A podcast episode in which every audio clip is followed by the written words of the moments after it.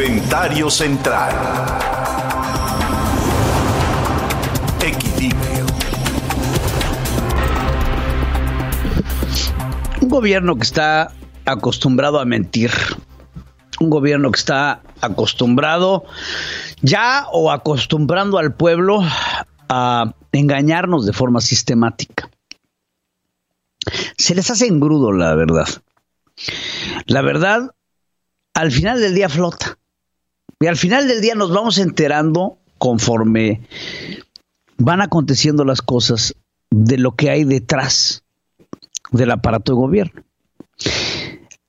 Bien, con, con biombos, con petardones, con todo tipo de festejos y manteles largos, el gobierno mexicano festejaba la llegada de una partida muy pequeña de 3.000 vacunas de Pfizer cuando fueron las primeras vacunas que llegaron a México. Iban a llegar por los cientos de miles. Iban a llegar por los millones las vacunas de esta farmacéutica que ante eh, la pandemia mundial fue la primera en salir y México tuvo acceso a ella. El gobierno de Andrés Manuel López Obrador hizo todo un espectáculo. Se ensayó la llegada de la vacuna. Se hizo un operativo de traslado. Se esperaban que llegara un cargamento importante para comenzar una campaña de inoculación de los mexicanos, que éramos el primer país en Latinoamérica en recibir las vacunas. Después del esfuerzo eh, de, de Marcelo Ebrard Casaubón, que salvaba a los mexicanos. Saving México, la cuarta transformación. El uso político electoral de las vacunas es descarado. Y ha tenido ya una repercusión importante en la cadena de contagios, en la cadena de muertes en el falso sentido de seguridad que da la mentira y la indolencia del gobierno federal. Esta primera partida de vacunas llega escueta y el gobierno federal se voltea con Pfizer y le avienta la culpa. Y le dice, es que ustedes no nos mandaron las vacunas correctas. Y Pfizer dice, espérate, no, las vacunas que yo te mandé eran una prueba. Se pide que se den a conocer los contratos de la compra de las vacunas después de que en la conferencia mañanera se nos anuncia la compra de millones de vacunas con un presupuesto de la nación que se ha buscado obtener a diestra y siniestra por medio de fideicomisos, por medio de fondos de ahorro, por medio de toda moneda que puedan echarse a la bolsa el gobierno federal para poder justificar la compra de estas vacunas que le está saliendo a México en una millonada y no llegan las vacunas dos, tres cargamentos de 100, 200 mil inoculaciones no son suficientes para la cantidad de dinero que hemos gastado los mexicanos o que nos han hecho sentido o que nos hacen ver que hemos gastado los mexicanos. Les truena el globo en la mano cuando después de un anuncio de eh, Luis Gutiérrez de la Organización de Naciones Unidas, el presidente toma de ahí para decir México tuvo que ceder sus vacunas a los más pobres, vacunas que nunca se compraron y que la UNA nunca solicitó. Ayer el presidente hace un llamado ante el presidente de Rusia en una conversación que tampoco escuchamos, en donde Andrés Manuel López Obrador asegura 25 millones de vacunas de la Sputnik 5. Una vacuna que no ha sido autorizada ni avalada por ningún sistema importante la Organización Mundial de la Salud, el sistema de eh, autorización de drogas europeo, la Food and Drug Administration norteamericana, nadie ha avalado esta vacuna. Es más, el propio presidente de Rusia no se la ha puesto. Es que ya dijo que se le iba a poner. no se la ha puesto. Es que su hija participó en los ensayos clínicos. ¿Y dónde la viste? Porque si le queremos dar un sentimiento a esta vacuna Sputnik 5 de seguridad, lo mínimo que yo quisiera ver como mexicano es al presidente de Rusia siendo inyectado, aunque sea agua salina. Pero que veamos al presidente de Rusia, Vladimir Putin, recibir en el brazo la vacuna que los mexicanos estamos comprando. Porque de lo contrario me da a entender que lo que estamos siendo los latinoamericanos es el conejillo de indias de los rusos. Cabe mencionar que los argentinos han tenido un problema enorme para poder recibir la vacuna de Rusia. ¿Hacia dónde se está yendo nuestro dinero? El escándalo podría ser tan grande que podría golpear a la cuarta transformación en épocas electorales.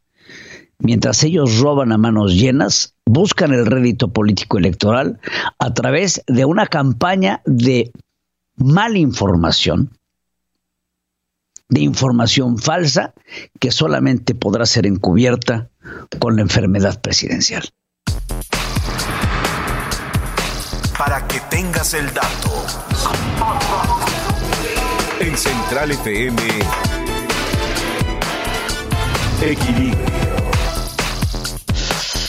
Para que tengas el dato, en este 26 eh, de enero del 2021, 8.22 de la mañana, una investigación realizada entre la Universidad del Oeste de Inglaterra en Bristol y el Instituto Italiano de Tecnología de la Universitat eh, Oberta de Cataluña estudia el uso de hongos para desarrollar gadgets, ropa y material de construcción han demostrado que este tipo de organismos tienen propiedades que permitirían captar y procesar estímulos diversos como la luz, temperatura, sustancias químicas e incluso algunas señales eléctricas. Lo que se busca a través de este trabajo es contar con nuevos materiales fúngicos con características como sustentabilidad, permeabilidad, durabilidad, capacidad de reparación y adaptabilidad. Se explora la viabilidad de hacer de los hongos componentes para gadgets eh, como ropa que utilicen como sensores eficientes y llenos de aplicaciones potenciales para una nueva vertiente de la biotecnología. Esto para que tengas el dato. Fíjate, expertos del Instituto Tecnológico de Massachusetts, el MIT, han desarrollado algoritmos de procesamiento del lenguaje natural para generar secuencias de proteínas y de esta forma predecir mutaciones de un virus. Este es un método para identificar y predecir alteraciones que pueden hacer que un patógeno se escape del sistema inmune o que no responda de forma adecuada a vacunas y tratamientos previamente desarrollados. Con este fin, desarrollaron conceptos lingüísticos que permiten interpretar en términos gramaticales las características de un virus para infectar a una persona, mientras sus mutaciones se deben ubicar en términos de semántica. De tal forma, los cambios en las proteínas que solían ser indetectables para ciertos anticuerpos pueden ubicarse dentro de un sistema como una alteración de su significado y por tanto requerir de diferentes anticuerpos para combatirlo, para que tenga usted el dato. Y bueno, científicos de la Universidad de Heidelberg, eh, mediante una sonda de iones de alta resolución, estudian evidencia de la presencia más temprana de agua en un objeto planetario del sistema solar. Se trata de un eh, meteorito que se llama Flensburg, eh, que cayó al norte de Alemania. Ahí está la foto del meteorito en 2019, estando calificado como condrita carbonosa, que es una de las formas más inusuales para un cuerpo espacial de esta naturaleza. Al respecto, el doctor Marcus Patzek explicó que en el sistema solar temprano la roca había estado ampliamente expuesta a un fluido acuoso y por ello formó silicatos y carbonos que contienen agua. El equipo destaca que la presencia de agua en la Tierra pudo darse a través del impacto con nuestro planeta de este tipo de meteoros en sus etapas tempranas. Porque fíjense, nunca nos hemos explicado pues de dónde sale el agua de la Tierra. Entonces, lo que dice eh, esta investigación y lo que viene a confirmar este meteoro es que el agua existe también en algún otro lugar del universo. Entonces, esta agua eh, llega a la Tierra a través del impacto en la época temprana de la Tierra, en donde cuando se estaba generando después de lo que conocemos nosotros como el Big Bang, se está generando, eh, eh, hay una época de cientos de millones de años en donde la Tierra pues simplemente ahí estaba. Era un cuerpo celeste que estaba dando vueltas y a este cuerpo, mientras formaba una atmósfera, pues era impactado cientos de miles de millones de veces por cuerpos eh, que estaban pues encontrando su lugar en el universo. Y miren, como ejemplo, pues usted tiene la luna, ¿no? Que al final del día es uno de estos impactos que no alcanza a retirarse dada la fuerza de, de, gravedad de la Tierra que tiene en su centro y sigue dando vuelta de rotación alrededor nuestra, más no de traslación, y vemos la Tierra y vemos toda la cantidad de impactos que tiene la Luna, ¿no? Desde, desde la Tierra podemos ver los impactos que tiene la Luna. Y no sé si alguna vez han visto algún impacto eh, en, en algún, por ejemplo, en el desierto de el Pinacate, en Sonora eh, hay unos impactos importantes de meteoros eh, que se ven ahí, hijos, son unos cráteres enormes sobre los impactos de estos meteoros que se dan en la época temprana de la Tierra. Entonces, una de las teorías, que es esta teoría, que con este meteorito que tiene evidencia de haber estado alrededor del agua, pues nos da una teoría en que el agua de la Tierra llega a la Tierra a través de estos impactos con meteoros que vienen del exterior, que entran a la atmósfera de la Tierra, que en ese momento no había atmósfera, por lo tanto no había tal fricción de entrada, y al no haber esta fricción de entrada, pues hay una mayor capacidad de permanencia de este líquido eh, que se llega, se impacta y sobre el impacto se crea una explosión que genera una reacción, que esta reacción ayuda también a generar los gases que hoy conforman las diversas capas que tenemos en la atmósfera de la Tierra. Entonces, definitivamente, eh, pues mucho de qué pensar, de dónde venimos. Y el agua como el principio base de la creación del mundo como lo conocemos y la vida como la conocemos. Nosotros los seres humanos, hasta este momento en nuestro conocimiento científico, no podemos hablar de que exista vida sin agua. El agua es correlación directa para la existencia de la vida. Si no hay agua, no hay vida, por lo tanto no hay nada. Claro, esto puede ser una excepción de lo que tenemos en la Tierra cuando en algún otro planeta, algún planeta exoplaneta, porque en los planetas que tenemos alrededor nuestros, Mercurio, Venus, Tierra, Marte, Júpiter, Saturno, Urano, Neptuno, este Plutón ya acuérdese que ya no porque ya fue degradado a, nano, a, nanoplaneta pero ninguno de estos ha demostrado tener vida. Entonces lo que podemos asegurar es que haya exoplanetas en donde exista esta misma condición de agua que nos hace entender a nosotros la existencia y la capacidad de que exista algún otro ser vivo. Sin embargo no podemos descartar que algún otro ser vivo encuentre algún otro material importante para la creación de sus propios organismos. Una mirada a la innovación del otro lado del mundo. China está de pie. Central Asia. Con Carlos Jacome. China está de pie en Central Asia con mi estimado Carlos Jacome. Te saludo con mucho gusto. Carlos, ¿cuál es el tema del día de hoy? Pedro, muy buenos días. Igualmente, saludos al auditorio. Pues un tema muy importante porque va a causar mucho ruido en los próximos 5 o 10 años, que es lo que está pasando en la Gran Bahía, que es la zona de Hong Kong, Macao. Esta Gran Bahía se ha creado una isla que es el punto de encuentro en esos dos mundos que hemos hablado en programas anteriores, ese capitalismo depredador, el mejor ejemplo es la crisis del 2008, que no funciona, ese socialismo que no funciona, pero sí funciona con un, capitalismo social, pero se cuestiona su parte democrática, y es lo que estamos viendo que está surgiendo hoy en China y ya está operando, y creo que es muy apasionante si entendemos el trasfondo de lo que está pasando acá. ¿Cuál es el punto central? El punto de encuentro del modelo capitalista y el capitalismo social del que estoy hablando este punto central entre el mundo financiero heredado por los británicos, pero también con un legado portugués hispano en Macao. Eh, por, dar un ejemplo, Macao es cuatro veces mayor que Las Vegas. Este punto de encuentro se suma una isla que está creada particularmente para esto que se llama Henshin. Esa palabra escúchenla porque va a ser muy mencionada en los próximos años. Literalmente fue creada eh, por su ubicación y es el puente de unión de estos dos mundos que se encuentran. Si bien su desarrollo está acotado a la industria del ocio, eh, pero bueno, el ocio tiene grandes negocios, ¿no? En esto en particular se extiende la industria del turismo, obviamente, de salud, servicios comerciales y financieros, cultura, ciencia, educación y alta tecnología. Es una zona piloto de apertura cultural y educativa y una base internacional de negocios, servicio, recreación y viajes. Eh, tiene 300.000 habitantes apenas, pero sigue creciendo y rompiendo récords que vamos a ver ahorita. Se le considera un nuevo hito en la reforma y apertura. ¿Por qué?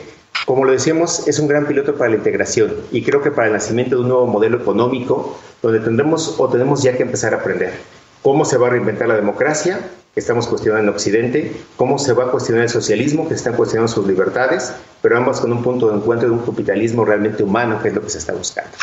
Macao y Hong Kong, la razón de la frase eh, del gobierno chino, que es, la más cuestionada y popular ahorita, que es un país, dos sistemas. Este sistema pues fue adaptado y heredado por la, por, por la herencia de lo que fue Hong Kong. Henshin está siendo creado, en este es el tercero que se une a los dos sistemas como un detonante, pero ya es con toda la intención, y es el gran laboratorio de libre comercio. Vamos a ver los números. Eh, Hong Kong ya está conectado a esta isla y a Macao por un puente, el puente más grande del mundo, a 63 kilómetros. En media hora más o menos tú ya puedes estar eh, de Henshin o de Macao en Hong Kong. Y lo más interesante, está a 183 metros de Macao, lo puedes cruzar nadando. ¿Por qué no se unió? Precisamente porque son dos sistemas, dos, diferentes monedas, dos sistemas de gobierno, etcétera. Es lo que lo hace interesante.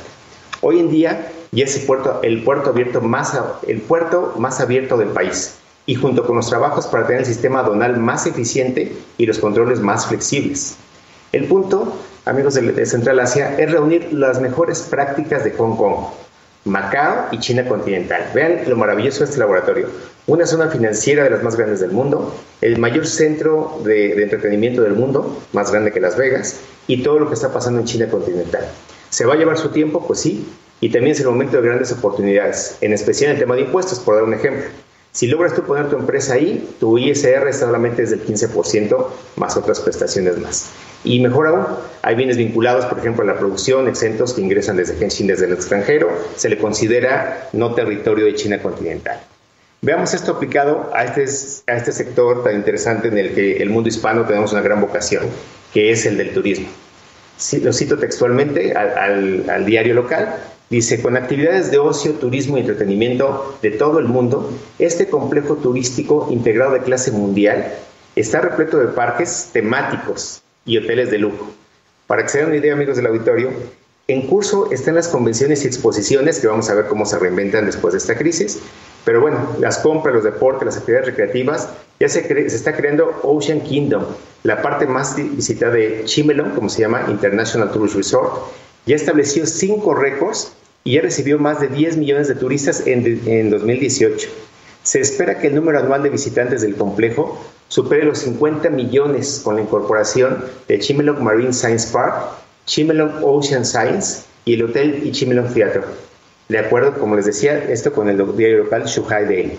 Lo sorprendente de esto, si esto no, no le sorprendió, es que esto apenas nació en 2009. O sea, 2009, Xi Jinping, siendo vicepresidente, dio anuncio al gobierno central de crear la isla. Dijo, vamos a empezar a hacerlo. En 2009, hace 12 años. Y esto ya rompió cuatro récords Guinness y nos comenta Víctor Ladreda que ya en 2019 fueron 14 millones de turistas lo que recibió esta isla. Eh, la Conferencia de las Naciones Unidas, para ponerlo esto en contexto, para el comercio y desarrollo, ya reportó que un detonante de todas las naciones, como lo llegó a ser un momento en México y esperamos pronto lo vuelva a hacer, es la inversión extranjera directa, la que realmente son fierros, lo que genera productividad. El 2020 China se comportó y, y otra vez siguió creciendo en eso. En términos de naciones individuales, China fue el mayor receptor de la inversión extranjera directa del mundo.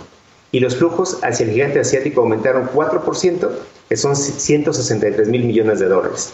La industria de alta tecnología experimentaron un aumento del 11% en 2020, las fusiones y adquisiciones transfronterizas aumentaron 54%, principalmente en las industrias de tecnología de la información y farmacéutica.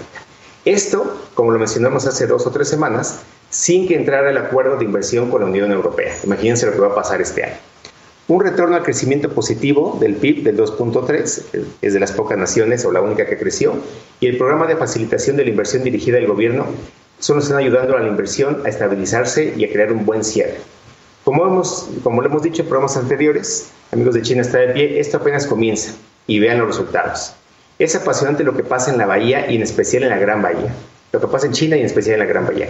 Si quieres saber más, eh, los esperamos. Estamos ya en la página de Central Asia, en centralfm.com, donde podrán encontrar esta serie de ocho programas con Víctor Ladreda desde Cantón, donde estamos explicando puntualmente lo que está pasando en la Gran Bahía.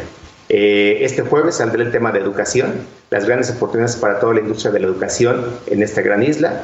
Vamos a tocar la industria automotriz y sobre todo la industria del turismo. Regreso contigo, Pedro.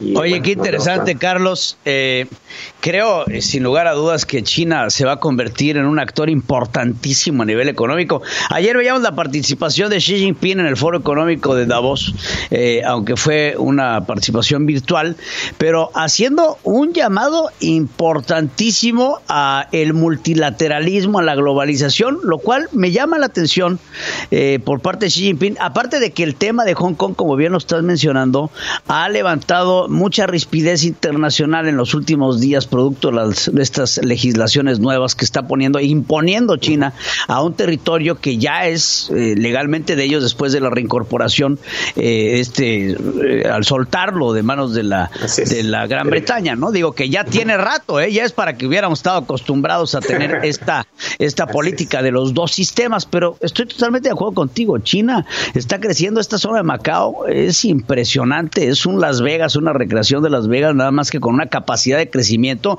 como bien lo dices, al doble, y, el turismo, el negocio, la capacidad de, eh, de inversión de capitales que recibe es impresionante y creo sin equivocarme, eh, estoy casi seguro que China tomará un papel económico en los próximos 10 años que será digno de tomarse en cuenta. Este, y se lo advierte ayer a los Estados Unidos, ¿eh? no le busquen porque me encuentran y si nos encajonan, no tendremos ninguna otra opción. Ayer lo dice el presidente Xi Jinping. Y esto habla a nivel económico, no quiero pensar a nivel armamentístico. Pero entonces estaremos muy al pendiente, Carlos. Gracias, Pedro. Un abrazo. Acertados comentarios. Te mando un abrazo, Carlos Jacome. Central Asia, China está de pie. En verdad, hay que poner el ojo al gigante asiático. ¿eh? Eh, no podemos eh, pasar por encima a un hombre como Xi Jinping que se ha convertido en una figura importante en el mundo y que tiene no solamente la cultura asiática, sino tiene una educación occidental. Entonces eh, hay que ponerle mucha atención porque es un hombre que sabe navegar en agua dulce y en agua salada. ¿eh? Entonces habrá que ponerle mucho pie.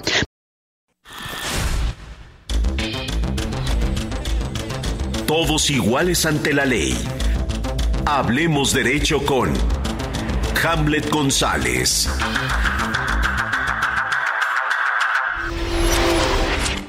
Mi querido Hamlet González, te saludo con muchísimo gusto. Platícanos qué tienes el día de hoy, mi Ham. Buenos días, auditorio. Buenos días, querido Pedro. Bueno, pues hoy platicaremos sobre que el SAT hizo una modificación, bueno, a través de una propuesta que hizo el Ejecutivo el año pasado, hizo una propuesta estructural en el Código Fiscal de la Federación. Y no nada más por las condiciones económicas de los contribuyentes podrás tú realizar el pago de tus impuestos. Fíjate esto, Pedro, ¿eh? Ahora, de acuerdo con tu actividad económica, el SAT o de acuerdo con el sector en el que te encuentres, el SAT va a decir, oye, pues como si te encuentras en el sector económico de zapatos, de la fabricación de zapatos, y estos, este sector, de acuerdo con los ingresos que reporta ese, en esa actividad económica preponderante en donde tú te encuentras, veo que tú estás por debajo de ese sector. Por lo tanto, te invito a que revisemos tu situación fiscal y te mando por mientras una forma de pago para que te autocorrijas. Entonces, lo que estamos viendo ahora, Pedro, que el SAT en estas modificaciones estructurales que hizo para recaudar más, pues está realizando no nada más análisis de los contribuyentes, sino de los sectores económicos en donde te puede decir, oye, de acuerdo con, la información que tengo, te voy a orientar y te voy a decir los riesgos que puede existir por no estar de acuerdo con la actividad económica en la que te encuentras, porque si no, tienes que asumir el riesgo que puede ejercer las facultades de comprobación y ejercerte una auditoría. Primero te mando una carta de invitación en donde te digo que te tienes que presentar a las oficinas del SAT para que te diga exactamente cómo se está moviendo tu condición económica. Fíjate, Pedro, ¿eh? Económica, yo no, nada más fiscal, para que podamos verificar si efectivamente se está moviendo de esa forma, si estás teniendo utilidad y de acuerdo con esa utilidad vamos a determinar tus impuestos y te doy tu forma de pago. Entonces, lo que estamos viendo ahora, Pedro, no nada más estamos viendo a una autoridad donde ya en, en, el Código Fiscal de la Federación, en específico en la fracción primera del artículo 33, le da la potestad a la autoridad para decirte, ¿qué crees? De acuerdo con el sector económico en el que te encuentras y con el rango económico de, ese sector, creo que tú tienes que pagar tantos eh, eh, impuestos porque tus deducciones, ese, ese sector realizó más o menos este porcentaje de deducciones. Entonces, Pedro, un, un, mercado donde tú puedes tener una libre elección, pues ya no va a ser tan libre, ¿eh? porque el SAT te va a mandar llamar y te va a decir, si no me pagas, tienes un riesgo y entre esos riesgos es de que yo te fiscalice y en el hecho de que yo te fiscalice, pues vamos a tener, no nada más voy a revisar el sector económico, ahora sí voy a revisar toda tu condición fiscal. Veo que de acuerdo con lo que pasó días pasados, Pedro, eh, pues dicen que vamos a crecer del 4 al 5%. Fíjate, eh, del 4 al 5% en 2021. En la época más crítica, yo creo que en los últimos 100 años, Pedro, en México. O sea, y, ahora vemos que las condiciones en materia fiscal y económica, pues intentan apretar a los contribuyentes pues, para intentar recaudar más.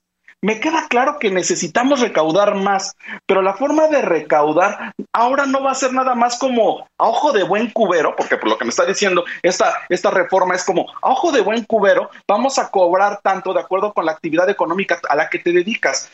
¿Y, qué crees? No nada más eso, voy a revisar tus deducciones y si tus deducciones no cumplen con la materialidad, con lo que establece también la norma, y yo creo que no está bien clasificada, lo voy a reclasificar y te lo voy a mandar a ingresos en lugar de tener una deducción real creo que tenemos que entrar en un tema mucho más profundo para mejorar nuestra recaudación. Y esto es buscar otra forma, Pedro. Hemos visto en otros países que la mejor forma de recaudar es a través de la manera voluntaria del contribuyente, a través de las retribución sociales. Yo he estado, recibo la contribución de todos los, de todos los contribuyentes y esta la retribuyo de forma equitativa y proporcional. Pero pues realmente, ¿tú crees que está sucediendo eso en México, Pedro? Pues claro que no. Entonces, tenemos que buscar una nueva forma para recaudar porque la que estamos utilizando, lo único que está pasando es que nuestras pymes y todas nuestras empresas están yendo a la bancarrota, ¿no? ¿Cómo ves, Pedro? Creo, creo que tu comentario es sumamente acertado porque imagínate tú, entonces el SAT te va a decir si estás ganando o no estás ganando y si tú decides que el SAT está mal, entonces me voy y te aviento una auditoría total para encontrarte, para encontrarte. Creo que tiene razón, se está ahorcando a los sectores productivos que están pagando, se le están imponiendo, se está imponiendo el servicio de administración tributaria. Si me preguntas también un ejercicio que sobreexcede sus funciones, no sé si sea, si, sea así, Hamlet, eh, pero ahorcando a, los pocos contribuyentes que tiene el país que siguen rondando por debajo del 60% de la población. Claro, fíjate que yo, ya, lo había, lo había tocado el tema. Hay un uso abusivo del derecho. Cuando tenemos extrarreguladas nuestras normas fiscales para obligar a pagar como sea, creo que tenemos que entrar en, ahora sí que hablando derecho, tenemos que hacer una proporcionalidad del ejercicio del derecho. Si este ejercicio del derecho es proporcional, equitativo, justo, pronto, Parejo. ajá, claro. Adelante. Ya, ya vemos que, en el ejercicio del derecho en México, y más en materia fiscal en específico, vemos que le está dando la potestad todo al Estado para que el Estado pueda utilizar todo su imperio para decir, págame o me pago, o te arrebato. ¿No? Esa es la realidad de o me pagas o te arrebato. Entonces, creo que no es la forma de recaudar, Pedro, ¿eh? No, no, esa forma, eh, lo acabas de decir, creo que la definición me encantó, Hamlet, el uso excesivo, o sea, excesivo del derecho, eh, eh, el irse en contra de estas atribuciones y decir nada más por el hecho de ser autoridad, llegar a sacar el pecho palomo, a decir aquí me pagas porque me pagas y si no me pagas te arrebato, es una extralimitación de las funciones del gobierno federal que bien podría eh, enfocar estos esfuerzos de una manera mucho más proactiva para hacer del pago de impuestos una cosa más sencilla, Hamlet. Yo no he visto en mi vida un país que tenga una forma tan complicada de pagar impuestos como en México. Para pagar impuestos en nuestro país se requiere de una persona como tú que se dedica a estar enfocado en leer, en estar al pendiente de los cables, de los comunicados, porque todo lo que tú sabes no lo sabe Juan Bigotes. O sea, eh, una persona normal y corriente no está al, al pendiente de que si ya trajiste la CIEC y que esa ya no sirve porque el YETO y quién sé cuántos toquen. Y, la, y, la resolución miscelánea y aparte, ¿qué crees? somos, muy complejos, somos muy complejos en el pago de las contribuciones. Demasiado complejo es de demasiada desconfianza tanto del Estado al contribuyente y del contribuyente al Estado. Por eso tenemos los grandes problemas económicos. Entonces, si no hay confianza, y lo acabas de decir perfectamente bien, si no hay confianza entre contribuyente Estado y Estado contribuyente, pues todo el mundo va a estar buscando cómo eludirse, tanto el Estado al contribuyente, al, forma de, de, cuando tiene que rendirle cuentas, como el contribuyente al Estado a la forma que le tiene que pagar. Pues entonces, pues claro, haces las cosas tan complicadas que lo mejor es eludir y te pueden llegar en cantidad de invitaciones que después acaban en reprimendas, que después acaban en arrebatos y que después acaban en problemas francamente complicados y necesitamos de hasta asistencia de, contadores especializados para poder hacer el pago de impuestos, ¿no? Entonces, eh, pues bueno, pues mientras esto no mejore, seguirás teniendo una buena cantidad de trabajo, mi querido Hamlet. Muchas gracias, Pedro. pues Oye, ¿cómo vas del COVID? ya mucho mejor. La realidad es que haciendo mis ejercicios de pulmón. Te veo más alto. bueno, mándeme. Te veo más alto. Te veo más alto. pues sí, algo eh. tenía que generar de beneficio, ¿no? Ah. No, en verdad, eh, quiero que el auditorio sepa que Hamlet pues, estuvo enfermo de COVID-19. Eh, uno de los sobrevivientes. Ya pasaste la ley de la naturaleza, mi querido amigo. el mundo te ha aprobado para una nueva vida. Entonces te felicito a ti, a tu mujer y a tu bella hija que está ahí en tu casa también. que tengan una larga vida para siempre. Gracias, y que bueno, me da gusto verte bien y sonriendo, Hamlet. Muchas gracias, gracias, te mando un fuerte eh, abrazo. Gracias, de parte de todo este equipo de Central FM Equilibrio, estamos contentos que ya llegó Hamlet. La protección a tu vida diaria. Hablemos de seguridad. Con Francisco Niembro.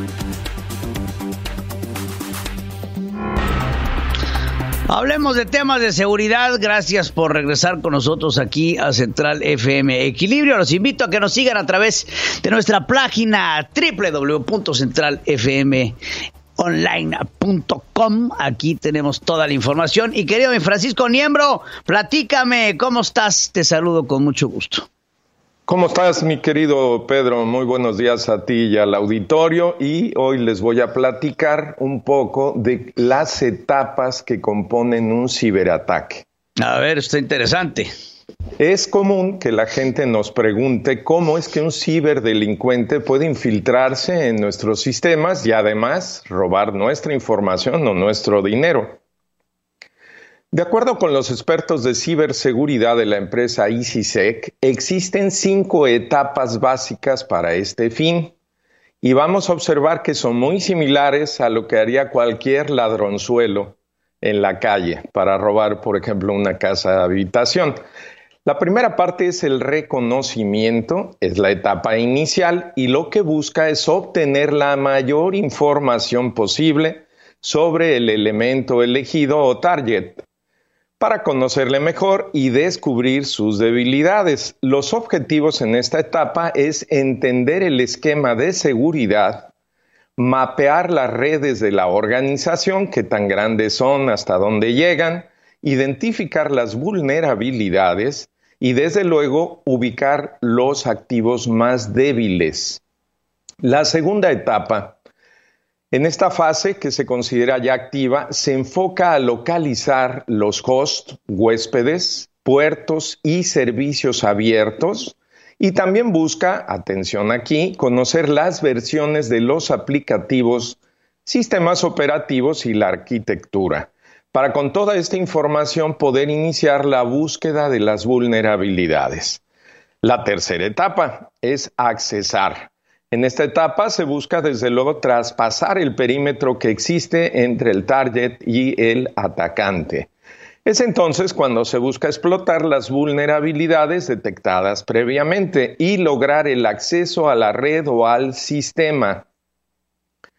El cuarto, la cuarta etapa sería el escalamiento de privilegios. Una vez que ya estamos en casa, trataremos de obtener los máximos privilegios de usuario en el dispositivo afectado y tener el control total.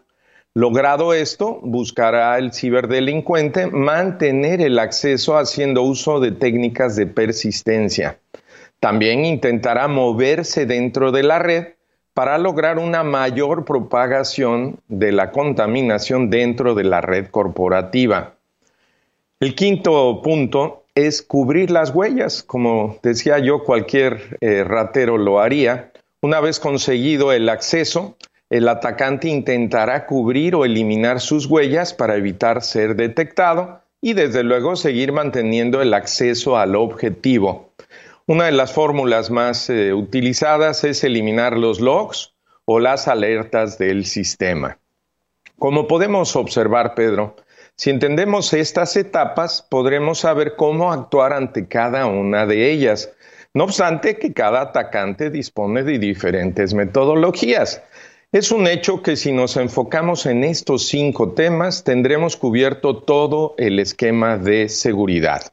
Mi recomendación es que tengan un plan de seguridad. Si no lo tienen, consulten a los expertos en la materia. Y si ya lo tienen, revísenlo y actualícenlo regularmente. Esto sería lo que tenemos hoy, Pedro.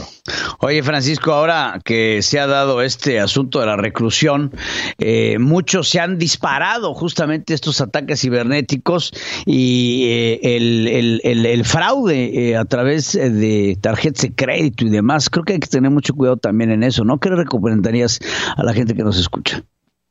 Sobre todo, eh, hay que tener mucho cuidado con el phishing, que es el fraude, precisamente donde vía eh, medios electrónicos pretenden engañarnos, haciéndose pasar por empresas o bancos, siendo que son ciberdelincuentes. Otro de los más peligrosos ataques que tenemos son los que son relativos al COVID donde pretenden o vendernos desde la vacuna o eh, pedir que apoyemos campañas de COVID y viene el fraude a continuación.